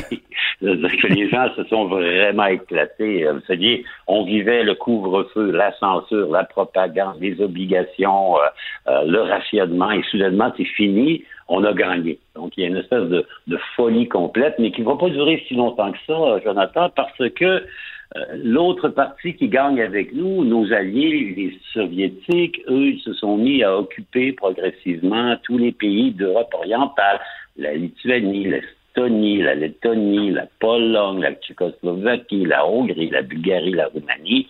et ce ne sera pas très long que le premier ministre anglais, qui s'appelle Winston Churchill, va dire que de la Baltique à, l'Italie, un mur, un rideau de fer s'est abattu sur l'Europe. Donc, on va remplacer la guerre chaude contre les Allemands, les nazis, par la guerre froide à l'endroit de ceux qui étaient, la veille encore, nos alliés soviétiques. Très intéressant. Ça nous démontre qu'il y a toujours, euh, il y a toujours un, lendemain euh, au pire, euh, au pire tragédie, occasion éventuellement de, tourner la page. C'est ce qu'on espère dans la crise actuelle que nous vivons. Mon cher Denis, c'est toujours un immense plaisir. On se reparle. On se reparle la semaine prochaine. À la semaine prochaine. Bye bye. Des débats, des commentaires, des opinions. Ça, c'est franchement dit. Cube Radio. On sait, la relance de l'économie s'est amorcée un peu partout euh, au Québec, mis à part évidemment dans la grande euh, région de Montréal. Et le retour en classe et le retour dans les centres de la petite euh, enfance, dans les CPE, dans les garderies en milieu familial, ben, c'est prévu pour le 11 mai, encore là, un peu partout en région, plus tard dans la grande région de Montréal. Mais au moment où on s'apprête à préparer ce, ce cette réouverture-là, il y a des intervenants dans le milieu de la petite enfance qui s'inquiètent. C'est notamment le cas de la Fédération des intervenantes en petite enfance du Québec qui craint qu'il y ait 20 000, 20 000 places subventionnées qui pourraient disparaître euh, dans les prochains jours, quoi carrément. On va en discuter donc avec euh, la présidente de la Fédération des intervenantes en petite enfance du Québec, Mme Valérie Grenon. Bonjour, Mme Grenon. Bonjour. 20 000 piastres, euh, places, pardon, 20 000 places qui pourraient disparaître, selon vous, ça, ça serait beaucoup d'argent perdu, plus que 20 000 piastres. Qu'est-ce qui vous fait craindre ce phénomène-là? ben nous, dans les faits, comme vous le savez, l'Institut euh, de la santé publique a euh, émis euh, des recommandations pour les personnes vulnérables, donc de continuer à s'isoler, de ne pas se mettre en danger, parce que si elle attrape la COVID-19, là, pourrait dégrader rapidement là, dû leur état prédominante. Donc, nous, on a plusieurs de nos membres, 6 000, qui ont des prédispositions, donc qui devront se mettre en isolement. Notre inquiétude, nous, c'est que ce qu'on demandait au ministre de la Famille, c'est de poursuivre quelques temps, là, rapidement, là, juste au pire jusqu'au 22 juin, pour euh, les maintenir à plein salaire, pour que quand la situation va mieux aller, parce qu'on sait dans des régions, là, il y a des régions qui n'ont pas de COVID, là, ils n'ont pas du tout le virus dans mhm. leur région, pour qu'elles puissent prendre euh, prendre soin d'elles, puis revenir au travail rapidement pour ouvrir les places. Mais là, en les mettant sur soit la PCU ou l'assurance euh, l'assurance salaire, l'assurance emploi, ben ces femmes-là vont soit ouvrir malades et risquer leur santé, ou quitter complètement le domaine parce qu'elles ne pourront pas continuer avec un bas salaire euh, comme ça, donc aller dans un autre domaine où leur santé là pourra être préservée. Donc c'est ça qui est inquiétant parce que nous on souhaitait qu'au 11 qu'au euh, pardon qu'au 22 juin, on soit à pleine capacité, que tout le monde soit et là avec euh, la décision du ministre de la Famille, ben ça va être impossible puis ça risque à long terme de 20 000 places dans le réseau. On le sait qu'on est en pénurie de places de toute manière avant la Covid, là, beaucoup de parents. Donc nous on veut qu'il y ait un plan de match parce qu'on veut être des partenaires avec les parents, on veut que tous les parents aient une place, mais le ministre Lacombe nous donne pas de coup de main là-dedans. Bon, j'ai vu que le, ministre euh, avait répliqué à votre communiqué ce matin par une publication sur Facebook et lui, il dit euh, on comprend qu'il y a des situations qui pourraient être euh, déchirantes pour des intervenantes, par exemple, qui décideraient d'aller chercher la, la, fameuse PCU et de quitter, ne serait-ce que temporairement, leur emploi, mais il dit les syndicats oublient de mentionner que depuis le 13 mars dernier, le gouvernement du Québec a quand même pris en charge les salaires de tous ces employés-là qui étaient payés pour demeurer à la maison, alors que ce sont des, centaines de milliers de Québécois, de Québécoises qui, eux, n'ont pas eu ce luxe-là, qui sont restés à la maison, mais qui ont dû aller chercher la prestation d'urgence ou, autre. Ils disent, dans le fond, vous avez quand même déjà été euh, relativement choyés. Oui, ça, je suis tout à fait d'accord avec vous. C'est sûr qu'on l'a pas mis dans le communiqué de presse, mais ce que je vous dis, c'est que ce qu'il a fait, oui, on le remercie. Puis l'option qu'il a choisi de faire, c'était d'investir dans le réseau pour s'assurer que toutes ces intervenantes-là puissent réouvrir leur milieu quand on en aurait besoin d'elles. Là, on va avoir besoin d'elles le 22 juin à pleine capacité, puis on a un risque de les perdre parce qu'on n'a pas maintenu euh, l'avantage qu'on a eu dans notre réseau. Puis ça, on est très contente parce que ça nous a permis d'isoler nos membres plus malades. Donc euh, oui, on a été choyés. Ce qu'on demande, c'est de le poursuivre un peu parce que là, on va créer une pénurie de place, une pénurie de main d'œuvre. On était en rareté, là, on va s'en aller en, pénurie dans, nos services. Je, Madame Grenon, de façon générale, là, Je m'attends à ce que les, les, syndicats, dans une, dans une situation aussi particulière que celle qu'on vit, euh, s'élèvent, soient, soient responsables. Puis bon, j'ai notamment adressé des, reproches à la FAE qui, je trouve, avait une approche peu constructive. Et j'insiste sur le fait que je comprends que vous ayez des craintes, surtout les, personnes que vous représentez. C'est pas évident. Les règles de distanciation sociale, c'est pratiquement inapplicable euh, dans des dans les services de garde. Mais je dois avouer que j'accroche un peu quand je vois une, une, déclaration comme celle que vous faites dans votre communiqué, lorsque vous dites le gouvernement est à mettre en œuvre un plan de mise à pied massif pour mettre de côté les intervenantes expérimentaux vulnérables. C'est odieux et scandaleux je trouve que c'est comme si on prêtait une intention au gouvernement, comme s'il y avait une espèce de malveillance derrière ça, une espèce de plan secret pour tasser des employés du réseau. Je, je, sais pas, j'accroche avec un ton comme celui-là, Mme Grenon. Nous, en même temps, depuis le 13 mars, on mobilise nos troupes. On était ouvert en service de garde d'urgence à bas salaire. On est un des réseaux qui n'a pas eu de prime, même si on était ouvert euh, avec la COVID. Tous ceux qui, tous nos membres euh, en forme, en santé, on les mobilise pour qu'elles soient là le 11 mai. On s'assure que tout le matériel arrive parce qu'il y a des, des obligations là, de port de, de masques et euh, de lunettes de protection. Nous, ce qu'on dit, c'est ça qu'on trouve dégradant, c'est que ces femmes-là, ben, ils vont quitter le réseau. Quand il dit qu'il veut ouvrir de nouvelles places, on est en rareté de main-d'œuvre. Moi, je, les comprends. Moi, je veux pas qu'ils rentrent travailler pour qu'ils risquent leur santé, mais je pourrais pas possiblement les mobiliser à rester sur la PCU ou sur l'assurance emploi pour qu'elles ouvrent à un moment donné. Donc, elles vont quitter, puis je les comprendrais, elles vont quitter pour se trouver un autre emploi. On comprend pas son plan. Quand il dit qu'il veut ouvrir des places, euh, avant la COVID, je vous rappellerai euh, qu'il y a plus de 40 000 parents qui n'avaient pas de place, qui cherchaient une place pour leur enfant. Et là, on est en train de dire à des femmes expérimentées, ben, garde, je te mets sa PCU, puis s'il te plaît, reste pour réouvrir. Ben, ça se peut qu'à cause de leur santé, elles réouvrent pas. Ça se peut aussi que, ben, financièrement, elles sont pas capables de rester sur la PCU, qu'ils vont se trouver un autre emploi, puis elles ne reviendront pas. Donc, nous, elle est là, notre inquiétude. Puis, il aurait pu continuer. C'était pas à long terme. C'était vraiment un financement dans notre réseau. Nous, on le voyait comme un financement dans le réseau pour donner le goût à ces femmes-là quand la situation va être euh, rétablie ou beaucoup moins pire. On n'attend pas le, vaccin, là. Mais l'exemple dans le Bas-Saint-Laurent, il n'y a pas du tout de COVID-19. Mhm. Mais peut-être que plus rapidement, ces femmes-là, même si ont eu des vulnérabilités, auraient pu ouvrir parce que la COVID n'est pas en Bas-Saint-Laurent. Mais sauf que là, il a mis une généralité partout dans toutes les régions. Puis c'est ça qu'on trouve dommage parce qu'on a de la misère à, à insister à avoir des étudiantes pour étudier en technique pour devenir éducatrices. Et là, on va ouvrir. Il y a des éducatrices qui vont risquer d'être malades. Oui, ça va mieux aller parce qu'ils sont en santé, ceux qui vont être en poste.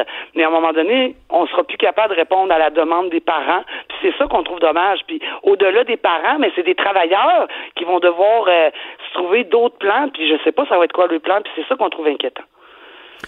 Moi, je, suis de ceux, euh, Mme Grenon, qui ont euh, défendu le fait que, de façon générale, les employés du secteur public euh, maintenaient leur salaire. Il y avait des discours un peu particuliers qui disaient, ben, eux autres aussi devraient avoir leur salaire coupé ou les emplois coupés pour que eux autres souffrent comme le reste de la société souffre. Je trouvais que c'est un peu débile comme, comme discours parce qu'à un moment donné, on va avoir besoin de gens pour participer à la relance, à la relance économique. Sauf que si je me fais l'avocat du diable, il y en a qui vont dire, mais à un moment donné, il y a aussi une, une, limite à la capacité de, de, de, payer des contribuables. Puis là, vous me parlez du 22 juin, mais en même temps, le 22 juin, là, qui nous garantit que la COVID-19 euh, va être disparue et, que ces personnes-là dont vous parlez pourront reprendre leur emploi. Donc, la ligne, on la trace où éventuellement?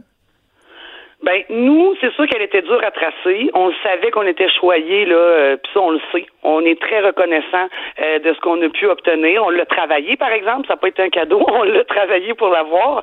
Mais euh, oui, c'est sûr. on trouve ça triste. tout ce qui s'est passé, on le sait qu'il y a des, des parents qui ont besoin d'aller travailler là pour mettre un peu de beurre sur le pain, puis même peut-être même avoir du pain tout court.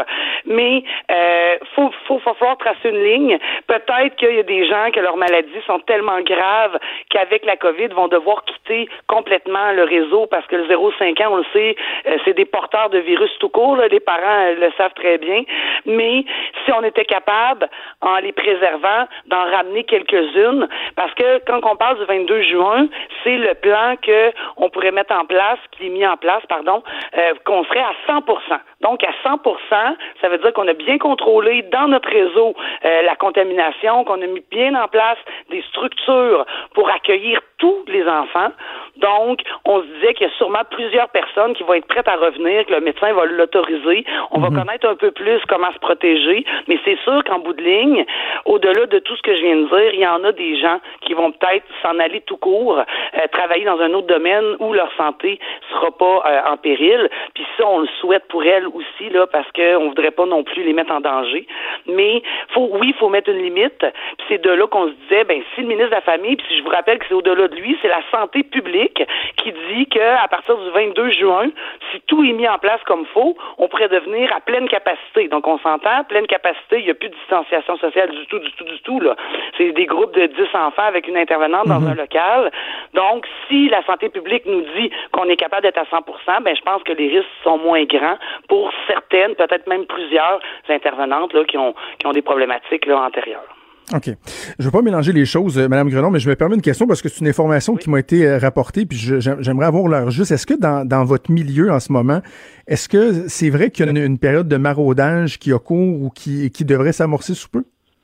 Ben, dans les faits, en milieu familial, donc euh, nos responsables en milieu familial, ils sont en négociation de convention collective euh, depuis euh, plus d'un an, là, depuis le 4 mars 2019 qu'on avait commencé les négociations.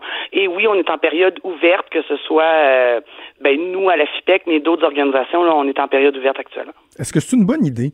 Est-ce que c'est une bonne idée de garder cette période-là, ce, maraudage-là? Puis bon, pour le bénéfice des gens, c'est une période où les syndicats peuvent faire des représentations pour permettre à, des regroupements de, par exemple, changer euh, de, syndicats au niveau de leur représentation.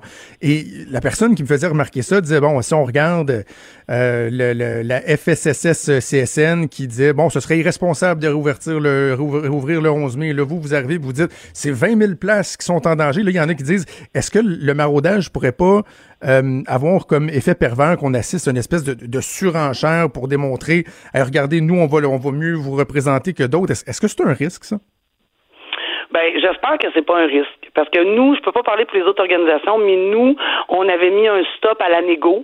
Euh, on avait informé le ministère de la Famille qu'on était prêt à mettre un hold là-dessus parce que notre priorité, c'est assurer la santé et sécurité de nos membres. C'est sûr que la table aurait ouverte. Nous, on n'a pas prévu euh, d'action euh, de maraudage, comme vous le dites, parce que on va commencer par s'occuper de nos membres, assurer que tout va bien. Nous, au contraire de certaines organisations, nous, on pense que ça va bien aller. On était au service de garde d'urgence, nos membres ont travaillé. Si on met tout place, puis on mobilise nos filles à rentrer travailler le 11, mais c'est la loi du travail qui, qui, qui donne ces périodes-là là, à cause de l'ouverture des ententes collectives. Mais nous, on se concentre sur nous. C'est sûr que s'il y a des gens qui nous appellent, ils nous appelleront, mais nous, on, on, a mis un hold sur beaucoup de choses parce que, comme tout le Québec, là, on est préoccupé euh, par la santé et sécurité de tout le monde.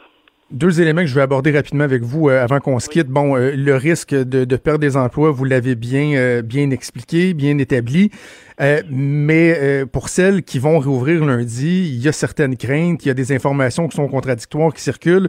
Donc, si je vous demande à vous aujourd'hui, Madame Grenon, pour ce qui est de la disponibilité du matériel, moi du côté du gouvernement, on me dit c'est pas un problème, les commandes vont, vont partir dans les prochaines heures. Est-ce qu'on est en mesure de rassurer les personnes que vous représentez sur cette disponibilité-là? Euh, ben nous, le ministre Lacombe nous a aussi dit la même chose. Qui, euh, j'ai eu une rencontre avec lui hier. Euh, il nous rassurait. Ben moi, je suis encore, je suis quand même quelqu'un de positif. Donc, selon moi, d'ici vendredi, le matériel va arriver, mais là, il faut qu'il arrive. Parce que Dr Massé de la santé publique nous dit si vous n'avez pas votre matériel, là, vous devez pas travailler. Fait que c'est sûr que nous, on a cette petite inquiétude-là, mais si rapidement ils ont pesé sur l'accélérateur, le matériel va arriver. parce que c'est eux là, qui financent, que ce soit en milieu familial ou en CPE. Puis on lui a dit hier de, nous interpeller s'il y avait besoin rapidement qu'on fasse circuler l'information pour que euh, tous nos membres, là, soit s'il faut qu'ils se déplacent, aller le chercher à quelque part, là, pour qu'on soit capable d'être des partenaires là-dedans. Euh, c'est sûr que les, jours avancent, là, donc on va souhaiter que ça commence à, mhm. arriver dans le réseau. Mais euh, moi, je suis confiante. Là, je suis confiante, mais s'il y a besoin de nous, de nous aider, s'il veut qu'on l'aide, pardon, à appeler là, les gens là, pour qu'ils puissent aller récupérer le matériel, on est là.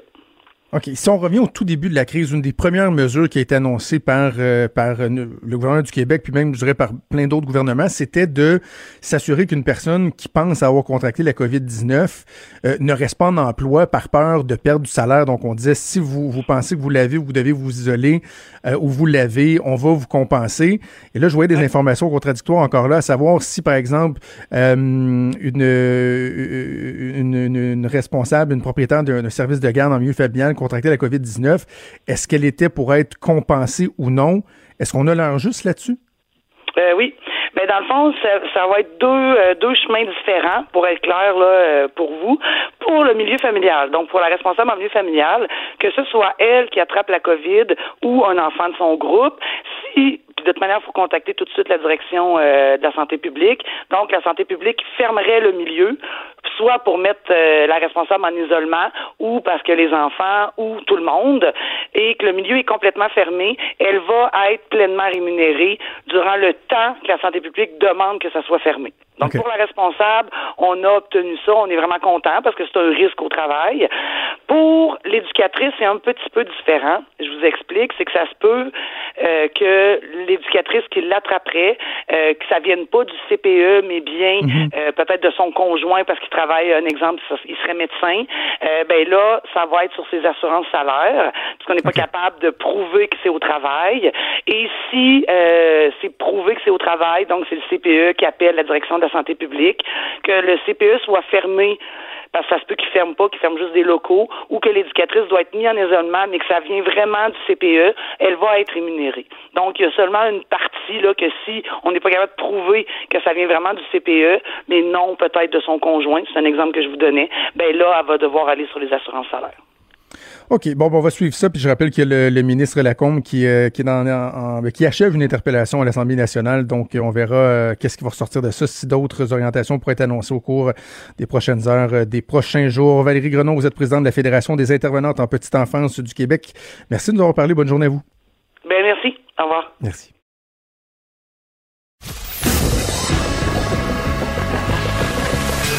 Franchement dit. Appelez ou textez au 187 Cube Radio. 1877 827 2346.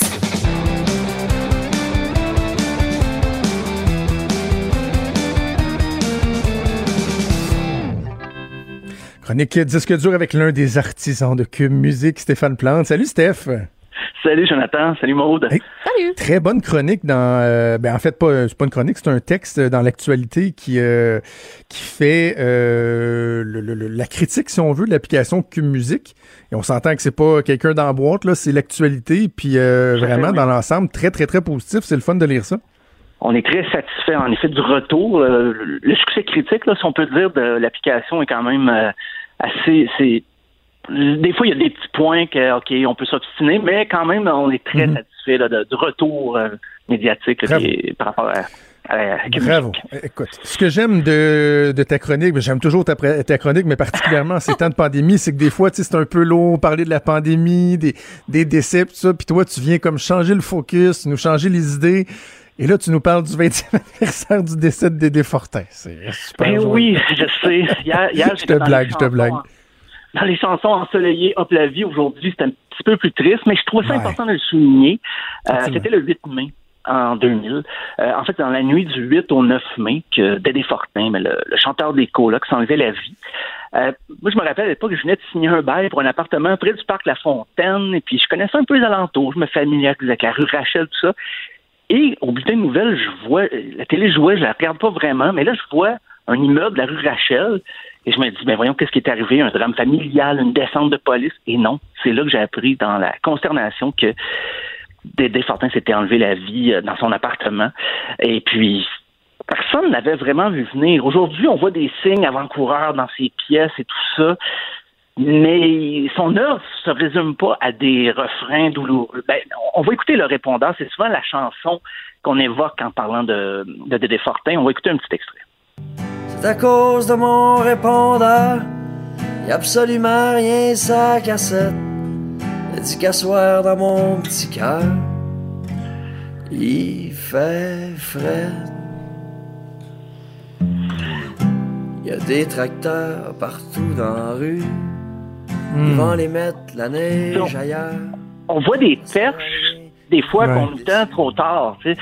Mais comment penser qu'il en, euh, en, finirait comme ça? Puis des fois, les, les, les, chansons prennent une autre tournure, même avec le décès de quelqu'un. On réécoute les paroles, puis on dit, oh, mon Dieu, quel appel à l'aide et tout ça, mais c'est pas si évident que ça au, mm. au moment de, de, de, la sortie de la chanson, parce que il y en a des chanteurs qui ont, ont, écrit des chansons très déprimantes à s'ouvrir les veines, mais qui sont morts de leur belle mort ou qui sont pas encore morts. Euh, tu sais, je parlais de Léo Ferré il y a deux semaines, mais c'est une chanson triste, mais il est mort, le monsieur, à un âge vénérable et tout ça, puis Brel, la même chose. Renaud est pas encore mort. Pourquoi Dédé a fait ça? Je me souviens d'une lettre, euh, dans, je pense que dans le Voir à l'époque, c'était ça, c'est une fan qui écrivait Pourquoi Dédé? Et je trouve que ça résume tellement bien. Euh, et là, maintenant, on repense à Tassez-vous de là, euh, qui avait été présenté à l'époque, on disait, ben, c'était en hommage à son harmoniciste qui était décédé, euh, Patrick ouais. Esposito di Napoli.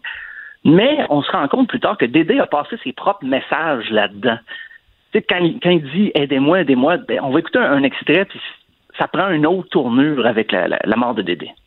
Moi je fais mon chemin dans la foule en espérant qu'une chose, c'est d'avoir ton visage ou de t'entendre crier avec ta voix immense et ton cœur qui explose. Aidez-moi, aidez-moi. Moi je fais mon chemin dans la foule en espérant qu'une chose, c'est d'avoir ton visage ou de t'entendre crier. J'en ai plein mon casque, mais c'est pas encore. Mais tu sais, c'est sûr, encore là, c'est la même chose. C'est là, on dit peut-être qu'il y avait des messages par rapport à lui, mais tu sais, il n'est pas là pour, pour répondre à ces questions-là non plus. Exactement. Là, il peut, il peut pas l'expliquer, mais euh, selon, mettons, des témoignages qui avaient eu lieu de l'entourage de Dédé, il a passé ses propres messages en faisant parler euh, son ancien harmoniciste. Mais faut pas, je répète, faut pas limiter l'œuvre des colocs à des, des, chansons comme ça un peu plus euh, tristes, euh, parce que ceux qui l'ont vu en spectacle, Dédé, les colocs, on, on garde en tête l'image d'un frontman, peut-être un des meilleurs au Québec à ce moment-là, qui était dynamique, jovial, il était souriant sur scène. Euh, puis même, il y avait un sens de la répartie, un sens de l'humour. Des fois que le public l'interpellait, il répondait. Euh, et c'est drôle parce que vite fait, le groupe va avoir une réputation de groupe de party. Plus tard, on, le verra, le Dave va vouloir changer un petit peu cette approche-là. Mais le groupe, avant même de signer euh, sur une compagnie de disques, traînait déjà cette réputation-là d'être un groupe à voir live, qu'on les connaisse ou pas. Et puis, ils sont arrivés dans un contexte aussi où les groupes québécois ressortaient leur guitare. Euh, ben, il y avait Yvelin Pingouin, Parfait Salaud, même Jean Leloup change un peu de style à ce moment-là. Les colocs sont un peu dans cette mouvance-là, mais ils ont poussé beaucoup plus loin, peut-être, l'exploration.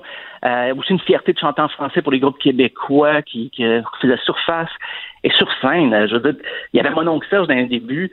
Euh, il y avait ben, Pat Esposito des Napoli, c'était toute un, une bête de scène aussi. Il était bien entouré d'aider. Donc, le groupe, autant c'était au Quai des Brumes sur une petite scène ou Festival d'été de Québec, c'était un show euh, très enlevant. Il n'y avait pas... Euh, il se donnait à 100% pour chaque spectacle. Euh, puis l'album sort finalement, le premier album éponyme en 93.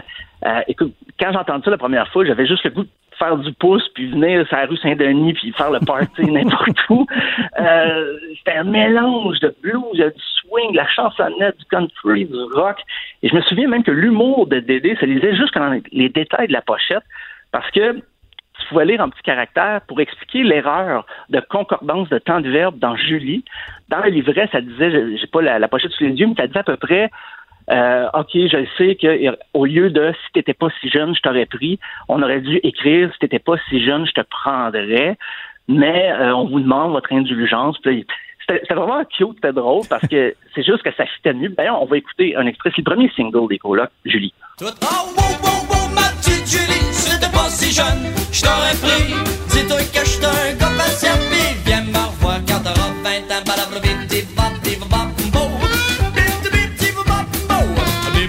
Et que ça a joué. Ça a tellement joué. Oui, tellement. Ça continue à jouer. Et oui, ça joue encore. Et là, je suis sûr que ça va jouer encore un petit peu dans les jours à venir. Euh, mais au lieu de faire un album studio dans la même lignée, Dédé Fortin va décider de lancer un album live. Pourquoi pas? Acrostomique, avec des nouvelles chansons. Euh, et ça a été lancé le soir du référendum de 95.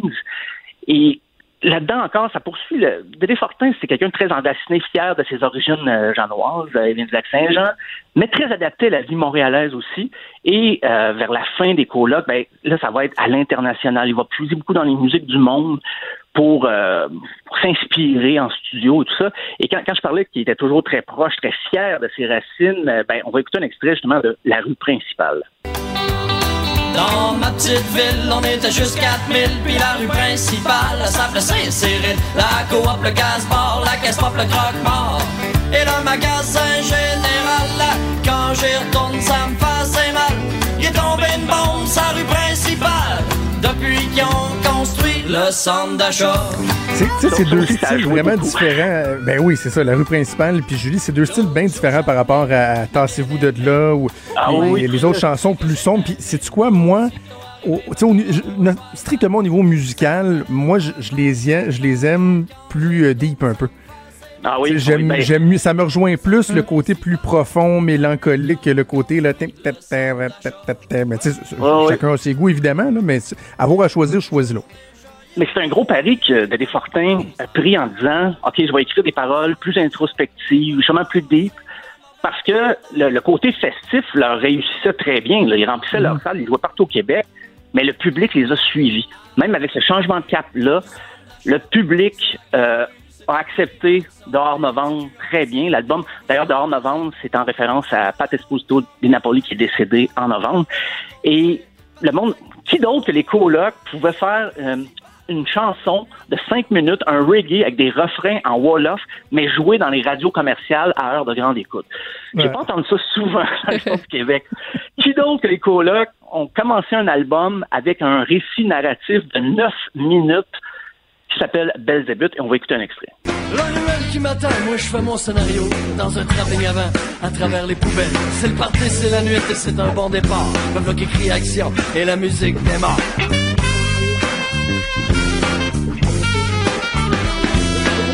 contre-plongée, je remarque un mouvement Un gros matou Moi, ça, je connaissais pas ça. J'avais jamais entendu ça. Souvent, les, les groupes commencent un album avec une toune euh, courte, une toune dynamique pour mettre dans le beat. Mais Belzébuth, ça commence avec une narration, puis au bout d'une minute, là, la musique en bas, mais ça dure neuf minutes. C'est un pari très risqué. Parce qu'à l'époque, on se rappelle, c'était des CD. Quand t'aimais pas la première tune, c'est rare que tu allais écouter les autres. Mais euh, non, euh, Dédé Fortin euh, avait relevé le défi. Et ce qui est un peu plate, c'est qu'on on sent qu'il y avait encore beaucoup de choses à dire. Il y avait encore des idées musicales à explorer. Euh, un album solo, je sais pas, euh, c'était, il était multi-instrumentiste, Dédé Fortin. Il, il a fait des tracks de drums sur le, le dernier album. Donc, c'est, trop tard pour poser les- ces questions-là, mais on peut pas Ouais. s'empêcher de penser un peu. Alors, donc, 20 ans déjà de... Ça, ça, ça, ça va vous faire 20 ans le, le 8. Donc, vendredi 20 ans, prochain. 20 ans déjà l'occasion de, de célébrer son, son œuvre, Voilà. euh, quoi qu'on pense évidemment de, du geste en tant que tel, mais ça euh, ça met pas de côté l'œuvre et euh, l'importance de la célébrer. Content qu'on ait plus euh, qu'on ait pu en discuter ensemble. Euh, Mon Dieu, c'était une drôle de tournure de phrase, mais c'est comme les que je trouvais que ça sonnait mieux. Ça, ça, ça, ça sonnait mieux. Qu'on ait plus, euh, qu'on ait plus en parler ensemble. Merci Stéphane, on se reparle bientôt. À bientôt. Ben Franchement dit. Jonathan Trudeau. Et Maude Boutet. Appelez ou textez au 187 Cube Radio 1877 827 2346. Cube Radio. Cube Radio. On va terminer avec la chronique de Maude. Tiens, je te laisse, euh, je te laisse le, le plancher. Parce que j'ai le droit Et, de faire euh, ce que je veux. Eh, Absolument, absolument. Et euh, de ce que je comprends, tu nous parles pas juste en plus de trucs en lien avec la COVID. Euh, non, c'est pas. Non. Ça a tout Bon, un lien avec la COVID, mais. euh, mais ouais, même la chanson en plus, parce que là, j'ai décidé de rajouter une chanson parce que euh, moi, quand j'ai des chansons la tête, il faut que je le partage. Il faut que les autres aussi l'aient que sorte. tête. Il faut que ça sorte. Puis, euh, tu sais, il n'y a pas juste des chansons liées à la COVID qui sont cucues qui disent coronavirus, virus, corona. Coronavirus. Euh, Il y en a des. euh, moi non plus, plus capable. Euh, mais tu sais, les artistes sont super créatifs. Puis en temps de pandémie, mettons que quand tu as juste du temps devant toi, tu peux créer en masse. Et euh, c'est ce qu'a fait le groupe 21 Pilots. Donc, ils parlent de la COVID-19, mais dans une chanson sans dire COVID-19. On l'écoute.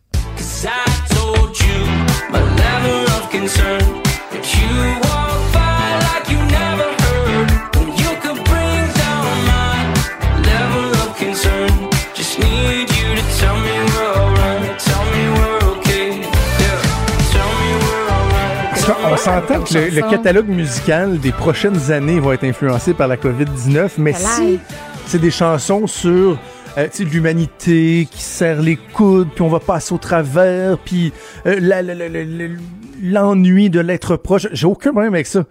Mais arrête, faites juste pas juste parler de te- COVID-19, COVID-19, Non, c'est stupid ça. Parce COVID-19, que, c'est- correct. Là, il évoque la pandémie, le fait que, tu sais, il peut pas nécessairement, ben, moi, de ce que je comprends, en tout cas, là, je l'interprète à ma façon, mais tu sais, level of concern, c'est comme, je, je suis préoccupée, fais juste me dire que t'es correct, que tout va bien, même si on peut pas être ensemble, on s'aime-tu encore, tout est-tu correct? Euh, donc, une Ah, ok, c'était chanson, pas euh, j'avais interpellé. ben upbeat, non? Moi, je, grave, pensais que c'était genre, il voit quelqu'un aller à la salle de bain puis il est pas sûr qu'il s'est lavé les mains, fait qu'il veut lui exprimer son niveau de my level of concern. Genre, reste loin, je suis pas sûre que t'es à deux mètres, voici mon level of concern. T'es-tu que correct, mais laisse-moi. Ouais, je Mais si t'es de même que tu le vois, c'est correct aussi. Là. Y en a pas de problème. Ben, c'est ça qu'on a Level ju- of concern. Attends, reparle les dons, euh, juste Achille. dit Tu es capable de le refrain, repartir? tu sais. on- I told you a level of concern. C'est ça. Ah ouais. Tu vas-tu te laver les mains dans la toilette? T'as rien entendu. Regarde, t'es sorti de la toilette comme si tu n'avais pas entendu. You walk by like you never heard. Ouais. Si t'avais entendu, t'aurais pu me dire que tout était correct. là. Tu t'es lavé les mains.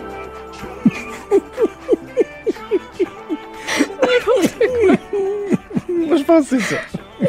T'as pas pris ton purée, pas pris de ton purée. T'avais des limons dans bobette. Ouais. Bon. re- re- remix. Tu as enchaîné avec le compte Twitter que C'est là qu'on ramène notre sirène. Oh, wow, ça aurait été vrai. ça. Ah, à la fin, on va se faire, euh, on va se faire plaisir. OK. Ouais, ouais, OK. Euh, mon premier vrai sujet, euh, oui, est en lien avec la COVID, mais sur le side, juste à cousin de la fesse gauche. Euh, ça s'appelle Rate My Skype Room. C'est un compte Twitter que j'ai commencé à suivre au début de la semaine, puis je trouve ça vraiment le fun quand je vois ça passer au travers des nouvelles un peu plus poches, un peu plus déprimantes de mon fil Twitter, ce qui arrive pas mal souvent ces temps-ci. Euh, ce qui est particulier depuis le début de la pandémie dans notre façon de faire de la télé, c'est qu'avoir des invités sur les plateaux de télé, c'est non. Tu sais, tout le monde est à Ben partir de la maison, genre toi. Et tout le monde Il y a un décor. on dirait qu'ils ont le droit de faire ça. Hein? Ah, Radcan, ouais, tout le monde en parle. Ils ont des invités sur le plateau. Euh, bonsoir, bonsoir aussi. Ouais, mais tu sais, Euh, dans les. Moi, je te parle plus des bulletins de nouvelles. là. Par exemple, Ah, là, oui. je regarde autant LCN présentement que RDI, que même euh, CNN, ça doit s'enligner vers ça. C'est une conférence de presse. Euh, mais tout le monde a un décor différent. Tout le monde est souvent à la maison. Et l'administrateur du compte Rate My Skype Room recense tout plein de captures d'écran d'intervention à la télé ça, ben sur oui. différentes chaînes américaines. Donc, si on était au Québec, il y a quelqu'un qui gère ce compte Twitter-là et qui regarde LCN puis RDI, des chaînes de nouvelles en continu, et qui spot les invités et ce qui se passe en arrière-plan. Donc, pas juste... c'est vraiment un arrêt sur image où on se dit, où on analyse vraiment euh, le décor. Fait que ça peut être des experts, des monsieur, madame, tout le monde qui sont reçus. Ça peut être même des animateurs qui sont jugés parce qu'on leur donne une note sur 10 et on passe un court commentaire. Mettons, la lumière laisse à, désirer, mais on adore la bibliothèque. 6 sur 10. Peut-être que tu devrais bouger ta plante vers la droite. 5 sur 10. Langue, c'est pas le meilleur. On pourrait essayer de s'améliorer. 1 sur 10. Et parfois, ils font des suivis. Donc, des décors vraiment poches qui, au fil du temps, s'agrémentent. On rajoute une petite plante, on, tu sais, c'est- c'est un peu ton cas. T'as rajouté une petite plante. À un moment donné, j'ai dit, arc, c'est donc bien vide, mets une plante. La plante a tout changé. Absolument. peut mettre Mais une œuvre d'art. c'est vrai qu'on est sensible aux commentaires. Premièrement, je, je vais y aller de, de ma recommandation euh, Ah, à moi. Pour celles et ceux qui font ça, ça coûte vraiment rien de prendre une tonne de livres ou d'une boîte en carton, n'importe quoi, et de vous assurer que votre caméra ou de votre ordinateur, votre iPad soit Ouais. à la hauteur de votre face. On veut pas voir des faces en plongée comme ça. D'un, ça vous met pas à votre avantage. Non. De deux, c'est pas agréable Le comme, double menton comme et les narines comme vue, c'est c'est pas l'idéal. Euh, le poil de nez, là, pas besoin, OK? Mais sinon, je dois dire que c'est vraiment, on est sensible à ça parce que moi, premièrement, lorsque j'ai commencé à en faire euh, à la maison il y a- un mois et demi de ça, c'était vide. Dans le bureau, nous autres, il n'y a aucune décoration ici. Ouais. Tous les murs étaient blancs. Et là, toi, tu me disais que c'était un petit peu vide. Fait que là, j'ai rajouté une plante. Et là, j'ai été chercher trois vieux cadres qu'on avait. Qui datait de qu'on était en appartement il y a comme 10 ans, euh, qu'on avait acheté, là, tu sais, c'est pas, euh, c'est pas numéroté, là, c'était quelque chose d'assez générique qui est fait en série. Et j'ai mis ça sur le mur, tu sais, trois petits carnets, genre de triptyque, là. Ouais. Et euh, à un moment donné, je sais pas si je l'ai dit en nombre, peut-être que oui, mais c'est pas grave. Jean-Claude Rivet, l'ancien sénateur, Celui qui a été euh, le bras droit de, de Robert Bourasson, on disait que c'était l'imminence grise de Robert Bourasson. On l'a reçu en entrevue il y a, il y a quelques mois. Un, un homme qui a un- tellement de, de, de, vécu, d'anecdotes à raconter. Il m'a écrit sur Facebook, il, sur- il a publié sur mon mur, le père privé, avec une photo de moi à l'écran LCN, en disant intervention toujours pertinente. Pour ce qui est des cadres cheap achetés chez Walmart, on repassera. C'est donc Le sénateur. Rivet m'a écrit ça. Fait une chance que c'était lui, parce que sinon j'aurais Oh, peut-être envoyé promener, mais là j'ai dit, hey, le sénateur Rivet m'a écrit ça. Donc j'ai enlevé les trois cadres. Non, non, non. Et finalement, j'ai pris un cadre euh, très large qu'on a dans, dans le corridor ici, que j'ai posé à la place. Et là, en fin de semaine dernière, je trouvais que la plante, elle faisait pic-pic. Fait que c'est mon grand qui a été l'arroser, tu sais, il a donné une grande gorgée d'eau. Mais là, euh, ça c'est pas instantané, la réaction. Là. Puis là, un moment donné, dans, dans la journée, je reçois un message de téléspectateur de LCN qui me dit « Je vous aime bien, Monsieur Trudeau, mais votre plante a l'air de sérieusement manquer d'eau. Vous êtes meilleur en analyse qu'en entretien de plantes. » que au monsieur, effectivement, c'est mon gars qui l'a arrosé ce matin. Puis là, le lendemain, il m'écrit « Ah oui, ça s'est amélioré. » Donc, les gens regardent vraiment notre décor Oui, de, de, chez nous avec moi, Skype et FaceTime. Là. Ben oui, moi, à chaque fois qu'il y a quelqu'un, je regarde ce qui se passe en arrière. Tu sais, souvent, c'est dans le bureau avec une grosse bibliothèque et tout. Et euh, les notes de 10 sur 10 sont pas si rares que ça. Mais si j'avais à donner une note ici, au Québec, de 10 sur 10, ce serait à Félix Séguin. À chaque fois qu'on voit son décor, là, moi, je capote. La Mais grosse bibliothèque. Les... Non, il est chez eux. OK, Non, non, OK, non, quand il est chez eux, est parce chez que eux, je le vois aussi des fois dans les bureaux de. TVA. Félix a une belle grande bibliothèque. C'est blanc. Il y Ah a oui. de la plante, il y a de la verdure. Ça descend, la petite plante qui, euh, qui coulisse. C'est pas le bon mot. Qui, euh, la petite plante descendante. Là. Euh, grimpante, Qui coulisse, rampante. c'est vraiment un- Ça, c'est sûr que c'est oui. Anaïs. Anaïs, Descaries, qui Ah, est euh, ok. la conjointe de Félix et qui est la chef de pupitre de la joute. Donc, moi, la personne euh, à qui je parle le plus dans une journée quand il y a la joute, c'est Anaïs. Là. Je parle plus souvent OK. que ma blonde. C'est la conjointe euh, de Félix. Elle, a, elle a beaucoup de goût, Anaïs. Donc, d'après moi, c'est euh, c'est plus Anna qui, euh, décore que Félix. Félix. Ben, Ben, ça de même, là, je vais poser je la vous question, donne là, un mais- 50-50. Votre décor est assez incroyable. Euh, hey, on a presque fini, puis j'ai juste fait un sujet. Il On passe, on passe au prochain. On change de micro-ondes. Jonathan, je me pose la question. Est-ce qu'il va parle pas assez de falloir... micro-ondes. Non, pas assez. Est-ce qu'il va falloir un cours pour apprendre à se servir d'un micro-ondes? Je me pose de sérieuses questions. Pourquoi? Parce qu'en pleine pandémie de COVID-19, en Ontario, hier, là, moi, je regarde mon fil de presse, puis je vois passer un communiqué qui est titré de la sorte. Je le lis le mot pour mot. Le commissaire des incendies rappelle aux Ontariens de ne jamais stériliser de masque dans un four à micro-ondes. Ben non. Oh, les gens, les gens. Fait qu'il faut, il faut le rappeler. Donc, je vais faire ce rappel-là aujourd'hui. Euh, John Pegg, il est commissaire des incendies de l'Ontario. Il a vraiment dû préciser que chauffer un masque au micro-ondes pour le décontaminer, ça pourrait causer un incendie. Il dit, ne faites jamais ça. Parmi les merveilles d'Internet ces temps-ci, il y en a beaucoup, beaucoup, euh, beaucoup. Paraît qu'il y a des internautes qui s'interrogent, qui échangent sur cette stratégie-là de décontamination, comme quoi si tu le mets une coupe de secondes au micro-ondes, boum, masque désinfecté, top Ah non, shape. mais non. Mais micro-ondes, c'est pas fait pour ça. Puis si tu chauffes le tissu, ben oui, ton masque peut surchauffer, ça peut prendre feu. Puis en plus, il y a des masques jetables ou des masques en tissu qui ont un petit fil de métal au niveau du nez, Ben oui. des agrafes sur les courroies. Ça peut faire des étincelles. Ça peut te scraper le micro-ondes et ton appartement aussi, éventuellement. Et c'est pas juste en Ontario qu'on euh, tente des expériences avec notre micro-ondes. Tu sais, pas juste un masque qui peut être contaminé. Il y a un gars qui travaille dans une banque aux États-Unis qui raconte le drôle de moment qu'il vient de vivre dans une vidéo qu'il a mise sur Internet. Et on va l'écouter, je vous le traduis après. So I work at a bank, and I just had this guy come through the drive up and asked if he could exchange some money. because he put his money in the microwave to kill the corona. En gros, lui, il est crampé puis il a l'air de pas comprendre ce qui vient de se passer. Lui, il travaille au, au service à l'auto d'une banque. Et il y a quelqu'un qui est venu pour échanger de l'argent. Et il dit que ben cette personne-là lui a remis des billets de 5 de 20 Là, on les voit sur les images. Il était brûlé parce que la personne les a mis dans le micro-ondes pour tuer le virus. Il a brûlé de l'argent. l'argent est complètement calciné, là. C'est débile à ce point-là. Il veut l'échanger. Oui, il dit. C'est toi, toi la banque reprend-les, tu sais. Je suis pas sûre que vous allez me l'échanger, mais pouvez-vous essayer d'au moins le déposer dans mon compte? Ça pourrait-tu fonctionner? Donc, sachez que ça se passe présentement. Votre micro-ondes, utilisez-le pour réchauffer votre OK. il nous reste deux minutes. Est-ce que tu veux nous parler des sondages, du sondage sur la consommation ou de l'initiative mmh. new-yorkaise? Moi, j'avoue que la consommation en pandémie m'intéresse beaucoup. Oui, parce qu'il y a plusieurs sondages qui ont été faits. Et euh, dans un article du Huffington Post du côté des États-Unis, on en a recensé plusieurs. Euh, donc, quelques chiffres en rafale. Le tiers des Américains, ça, ça me rejoint, dépensent pour compenser leur stress. Il y a une récente enquête de Credit Karma qui a révélé que 35 des répondants ont fait des achats impulsif pour faire face au stress qui est engendré par la COVID.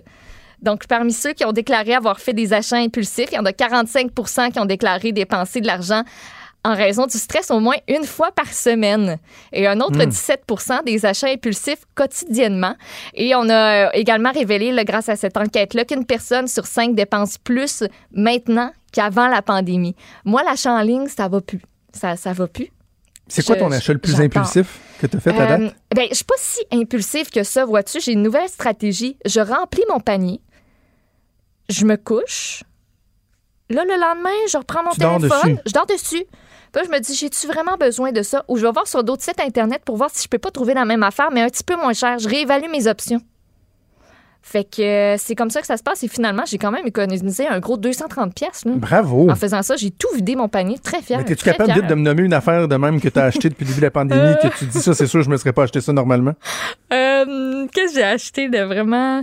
Ben, il y, a un kit d'épices que j'ai acheté, mais que je suis pas sûre que je l'aurais acheté normalement. Tu on dirait que je ressens le besoin de m'acheter des petites épices pour faire de la bouffe. Mais tu sais, non, j'ai pas fait de gros achats impulsifs. Je me suis acheté un drone. Non, non, non, non, non. Pour, pour je compenser, drone de mon gars, qui va pas bien. Ben, on, l'a pété, la force de l'utiliser dans la maison. Euh, il a pas duré une semaine, il a pété. Il a tombé dans l'eau quand t'es allé chercher des tétards, c'est ça? non, c'est ça, j'en ai acheté un. Puis là, mon gars, il était tout content? Il dit Yes, papa m'a acheté un nouveau drone. Je dis Non, t'as pas compris. C'est le drone à papa, ça. papa, il s'est acheté un drone. Puis c'était fin du mois pour l'essayer. Il pourra même pas y toucher. Alors Toi, voilà. Il faut qu'on se laisse là-dessus. Achille, veux-tu nous repartir la toune? La toune de Twin One Pilot, on vous laisse déterminer si vous pensez qu'il est euh, concerné par la distanciation, l'éloignement ou par le fait que la personne, par exemple, ne sait pas laver la main aux toilettes. C'est la question qu'on va se poser. C'est là-dessus qu'on va finir le show. Un gros merci à toute l'équipe. Il y a Sophie Durocher euh, qui s'en vient. Nous autres, on vous donne rendez-vous demain à 10h. Salut.